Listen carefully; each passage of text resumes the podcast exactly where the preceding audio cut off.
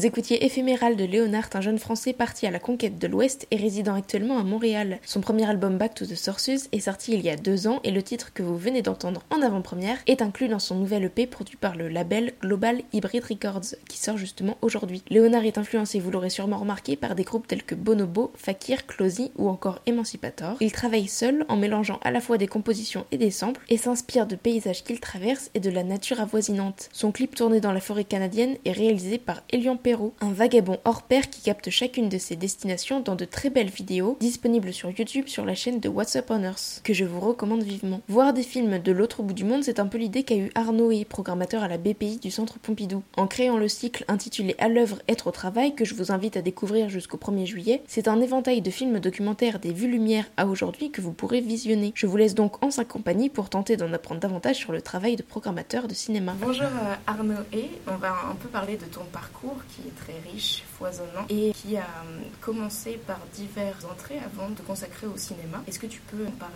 Bonjour, disons que moi je n'ai pas fait d'études de cinéma, j'ai une formation d'historien et de géographe aussi d'ailleurs et euh, j'ai enseigné ces disciplines dans le secondaire avant de bifurquer vers la critique de cinéma, l'écriture sur le cinéma, puis aussi les activités d'éducation à l'image, puis également la programmation. C'est quelque chose qui a commencé avec Cinéma du réel en 2010.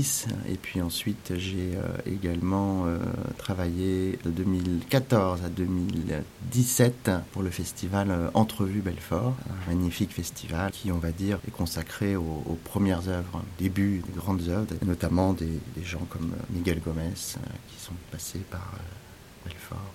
Donc c'est un, parcours que je trouve assez intéressant finalement, puisque à chaque fois il y a une grande notion de transmission dans ce que tu entreprends. Tu as conçu aussi le cycle qu'on peut voir à Pompidou, un cycle de films documentaires. Comment tu inscris ce cycle Pour quel public aussi il parle? C'est vrai qu'il y a quelque chose de la transmission qui revient toujours et c'est vrai que je pense que d'avoir été enseignant euh, c'est pas pour rien et puis euh, après c'est vrai que j'ai aussi continué à l'être j'étais chargé de cours à la FEMIS avant de, de rentrer dans ces fonctions euh, j'ai fait beaucoup d'interventions comme je l'ai dit en classe des formations pour les enseignants aussi. Donc c'est vrai que c'est quelque chose qui revient beaucoup qui je pense m'est tout simplement naturel puisque c'est c'est pas vraiment prémédité mais je pense que c'est quelque chose qui est très inscrit en moi l'écriture la programmation les charges éducatives, on va dire au sens large. Hein, c'est des fonctions de transmission à, différents endroits. Par exemple, je trouve que je suis très attaché à la programmation parce que euh, ça me semble un, pendant en acte de la critique de, de cinéma. Programmer, c'est choisir hein, et c'est exclure aussi. Euh, vous remarquerez par exemple, euh, j'aurais pu euh, programmer Merci Patron, mais que je n'ai pas que je n'ai pas programmé dans cette euh, programme sur le travail. Donc c'est évidemment aussi, euh, je dirais, inclure, exclure. C'est une manière de, de, parler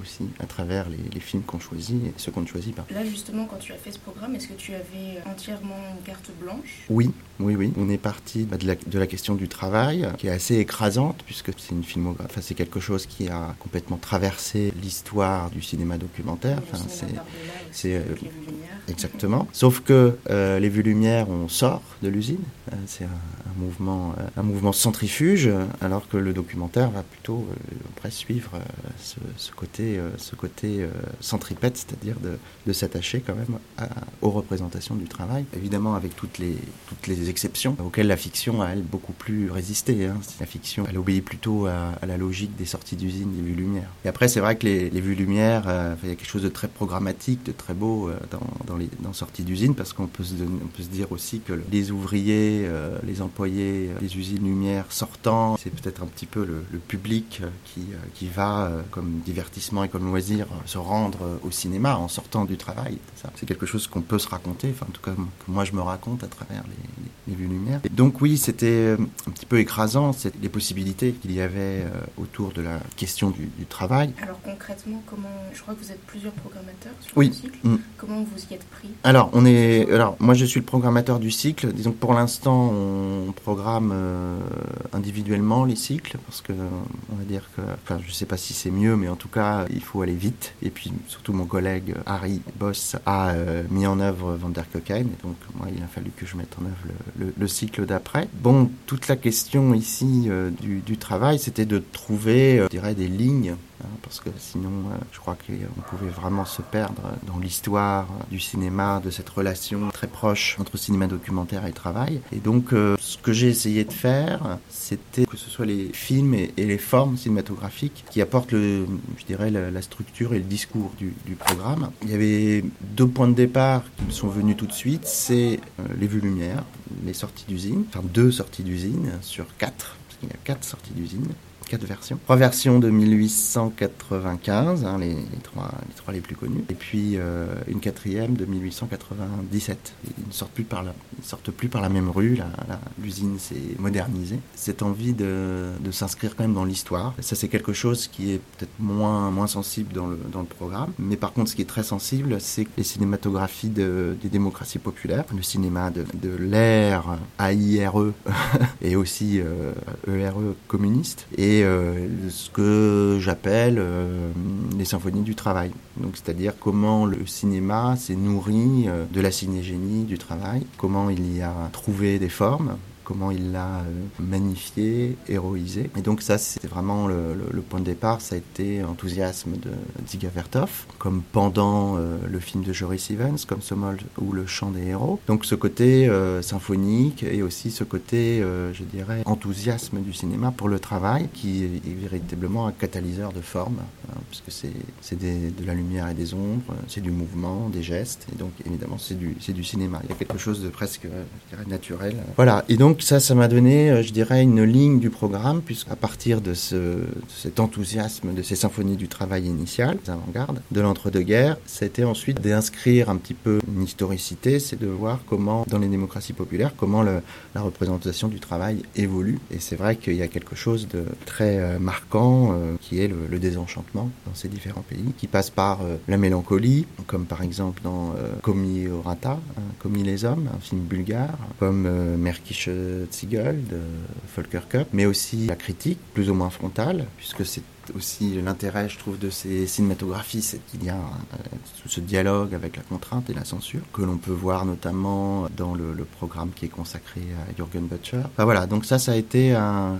un fort qui était absolument passionnant à, construire, et aussi parce que euh, c'est vraiment là qu'a très très bien fonctionné cette idée que c'est les films qui vont apporter le discours du programme et pas moi qui, qui plaqué, on va dire, une idée. C'est vraiment les films qui m'ont donné cette idée de la symphonie, de l'enthousiasme initial et du, désenchantement, du délitement aussi. Ensuite, euh, de façon peut-être encore plus générale, la construction du programme, elle est beaucoup venue, euh, toujours un petit peu dans cette optique de l'histoire, mais plus de la mémoire que de l'histoire en fait. Puisqu'il me semble que l'une des fonctions, l'une des caractéristiques du documentaire, euh, l'honneur du documentaire, c'est de filmer du présent qui est en train de disparaître. Et donc, la production documentaire fonctionne comme une immense archive. Et puis, ce qui est très beau avec la question du travail, c'est que c'est une archive de la parole, mais aussi une archive de gestes. En t'écoutant, j'ai eu l'impression du coup que tu avais une, une ligne éditoriale qui t'a mené vers des films, mais c'est ensuite après les films qui t'ont saisi. Est-ce que tu as fait des découvertes quand même Oui, oui, oui, oui. Bah, par exemple, euh, Jürgen Butcher, je connaissais un seul film, voilà, et là j'en ai vu plein, ce qui donne des grandes envies de rétrospective, hein, mais ce n'est pas, c'est pas du tout fait. Bah, souvent c'est des noms aussi que j'avais en tête que je connaissais pas, euh, ou aussi une figure dans une cinématographie qui m'a amené vers d'autres. Euh, par exemple, Kislovski, je savais que Kislovski avait beaucoup beaucoup filmé, avait une grande œuvre documentaire sur le travail. Et puis euh, de Kislovski, euh, je suis tombé sur un, un continent euh, cinématographique absolument passionnant, qui est le cinéma polonais, qui là encore m'a donné une autre envie de rétrospective.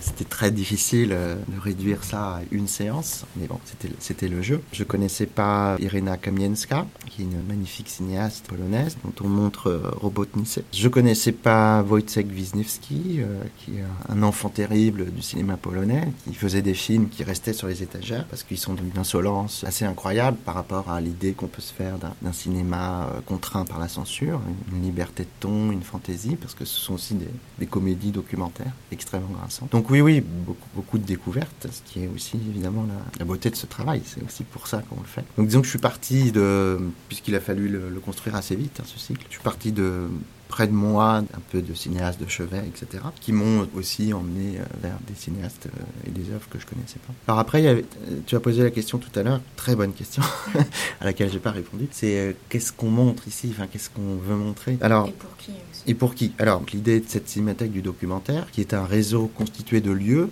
dont nous à la BPI on est un de ces lieux. C'est un réseau national. On va dire que le, le, la BPI, enfin la cinémathèque du documentaire à la BPI est le, le lieu parisien. C'est un réseau euh, qui va être présent sur tout le territoire. Peux citer Vidéo Les Beaux Jours à Strasbourg, qui est déjà une structure qui, diffuse du documentaire, Comptoir du Doc à Rennes, le lieu unique à Nantes, la Cinémathèque de Toulouse est dans le réseau, la Cinémathèque de Bretagne aussi. bon, donc l'idée, c'est d'élargir la diffusion du cinéma documentaire, qui apparaît souvent comme un parent pauvre de la diffusion, parent pauvre commercial, c'est un cinéma pauvre, c'est le nerf de la guerre, l'invisibilité crée l'invisibilité.